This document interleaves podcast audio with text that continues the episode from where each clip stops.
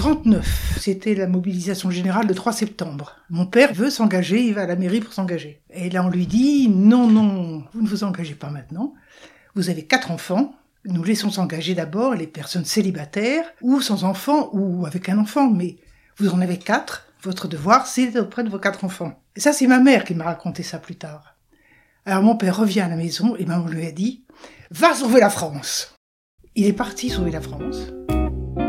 On l'a jamais revu. Nicole, alias Manoula pour les intimes, est née en 1935 dans un monastère en ruine au fond d'un petit village que ses parents, à la grande époque du retour à la terre, avaient eu la bonne idée d'habiter. Et eh oui, bonne idée, car un beau jour de février 1935, sous une grosse tempête de neige rendant impossible la venue de quiconque, c'est son papa qui accoucha seul sa petite fille, seul dans l'immense salle du chapitre. Ce papa parti sauver la France, que Manoula ne connaîtra que pendant ses quatre premières années, sera donc doublement un héros. Vous écoutez Souvenirs d'enfants, le podcast des émotions retrouvées.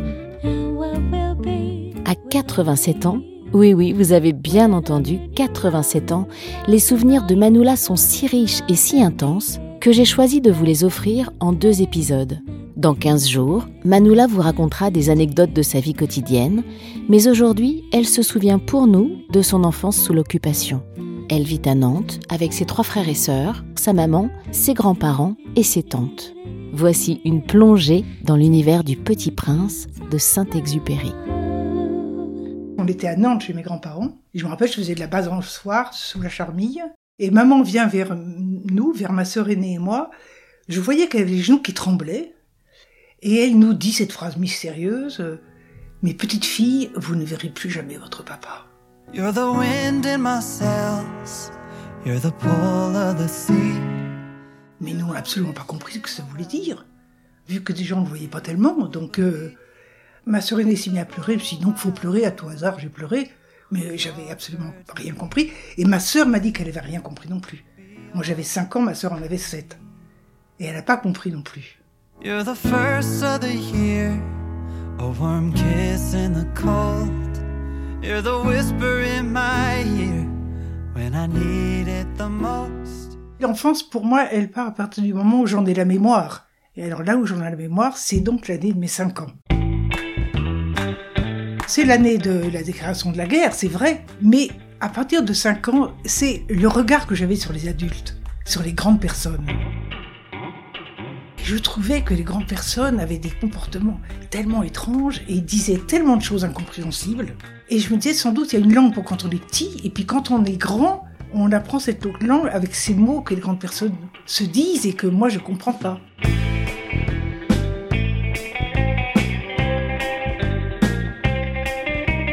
Par exemple, des attitudes. On était à table, tous les quatre, et voilà, on parlait et tout ça. Et tout d'un coup, on entendait à la radio, les Français parlent au français. Alors maman nous interdisait de dire un mot, de faire le moindre bruit. Et alors on entendait euh, J'ai du bon tabac dans ma tabatière. Je répète, j'ai du bon tabac dans ma tabatière. Les carottes sont cuites. Je répète, les carottes sont cuites.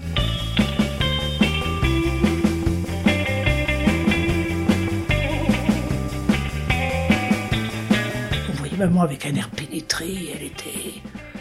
Moi je pensais, c'est bizarre les jeux des grandes personnes. Je croyais que peut-être elle était folle. Et alors quelquefois il y avait encore une phrase comme ça, euh, stupide. les culottes de ma grand-mère sèchent sur le fil du jardin. Et alors maman était complètement détendue à ce moment-là.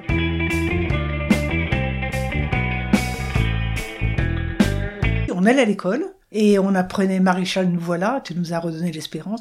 Ma mère nous interdisait de lire ça, de dire ça, de chanter ça. Donc on allait se cacher au bout du jardin, on chantait à tue-tête. Maréchal, nous voilà, tu nous as redonné l'espérance. Voilà, après je sais plus trop les paroles, mais enfin.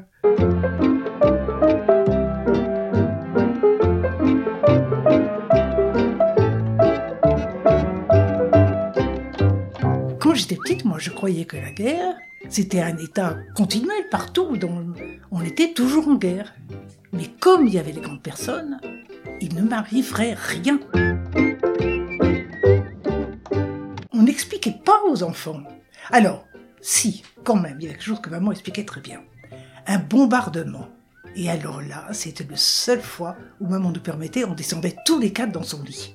Oh, tous les quatre dans le lit de maman. Et maman nous disait, vous comprenez mes enfants, pourquoi je ne vais pas à la cave avec vous? C'est que si la maison s'écroule, on peut être prisonnier dans la cave et ne jamais s'en sortir. Tandis que là, tous les quatre avec moi dans le lit. S'il arrive quelque chose, je comprenais pas du tout c'est qui, il arrive quelque chose, nous partirons ensemble. Alors moi je voyais maman et nous quatre sur le lit, le matelas qui se soulevait, qui passait par la fenêtre de la chambre de maman, et puis qui partait ailleurs. Moi je croyais ça.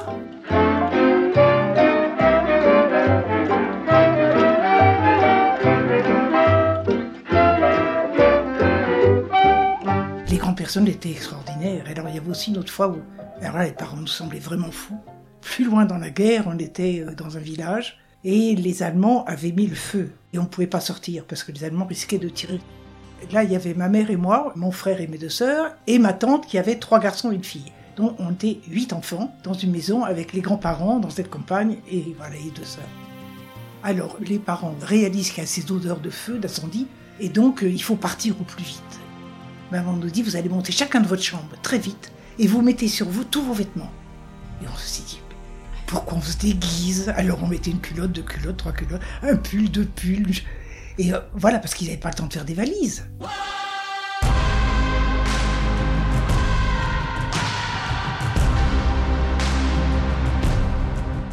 Et puis il y avait un petit landau pour le dernier petit cousin. Et au fond du landau, ils ont mis l'argenterie et le bébé par-dessus. Et on est sorti de la maison et arrivé au bout de la rue, l'église était en feu et la cloche était en feu, rouge. Et maman me dit, regarde comme c'est beau. Et moi, j'avais extrêmement peur et j'ai donc fait une prière. Et j'ai juré à Dieu que si je sortais de cette tourmente-là, je me marierais avec lui. Je me ferais religieuse. Eh ben, voyez, j'ai des filles, des petits-fils.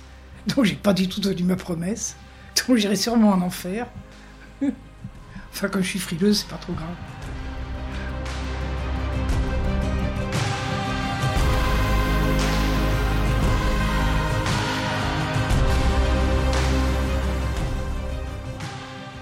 Et donc, au bout de la rue, les Allemands nous ont tiré dessus. Donc, on est rentré dans la maison. Et les mamans ont dit Vous gardez tous vos vêtements sur vous et vous allongez sur le tapis. Alors, on était comme ça, huit gosses, en randonnion. Et on disait Les personnes jouent à quoi?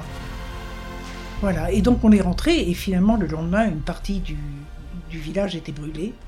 Et vers le soir, entre chien et loup, ma mère avait écrit une lettre, je ne sais pas qui, et m'a dit Va jusqu'à la poste, voir si, si la poste marche, tu peux mettre la lettre dans la boîte aux lettres. Et je me souviendrai tout le temps de, de l'odeur de l'incendie avec de l'eau par-dessus. Oh, je ne saurais pas la décrire, mais le bois brûlé, et donc cette odeur me faisait peur, et puis surtout, il y avait plein de, de bois brûlé partout, donc j'avais très peur. Donc j'ai jeté la lettre, et j'ai dit que je l'avais postée, mais... Ah oui, ah oui, vous vous souriez parce que je vais vraiment aller en enfer. J'ai fait beaucoup de péchés.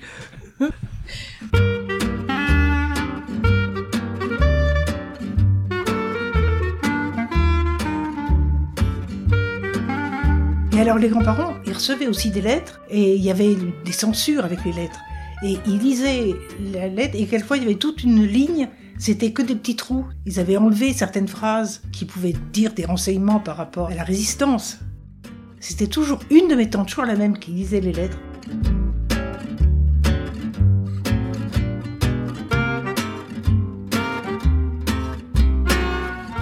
grand-père avait une sœur qui habitait Saint-Nazaire. Et Saint-Nazaire a été très très bombardée.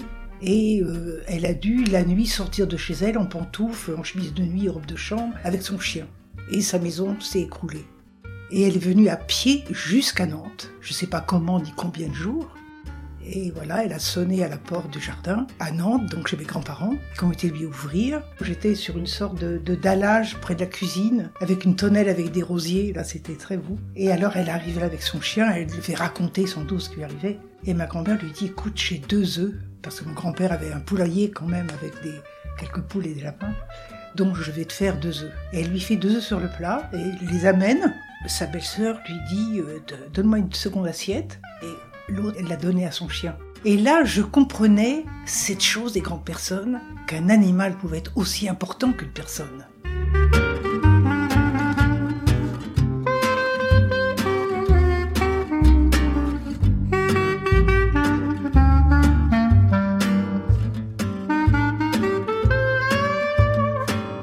M'émerveillait et je me posais toujours plein de questions.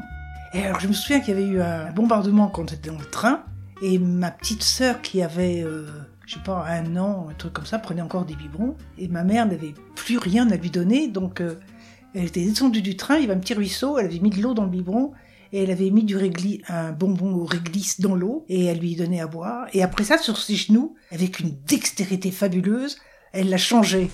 Alors elle la mettait comme ça, comme ça, enfin bon, c'était... Et plus tard, quand euh, maman m'a donné une poupée qui lui avait appartenu en porcelaine, j'étais très déçue parce que c'était très rigide, un corps en porcelaine, alors que le bébé c'était tout souple et tout ça. Donc euh, je me disais c'est bizarre, oui. Ou... Peut-être que c'est pas une très bonne poupée parce qu'elle parce qu'elle n'est pas souple du tout.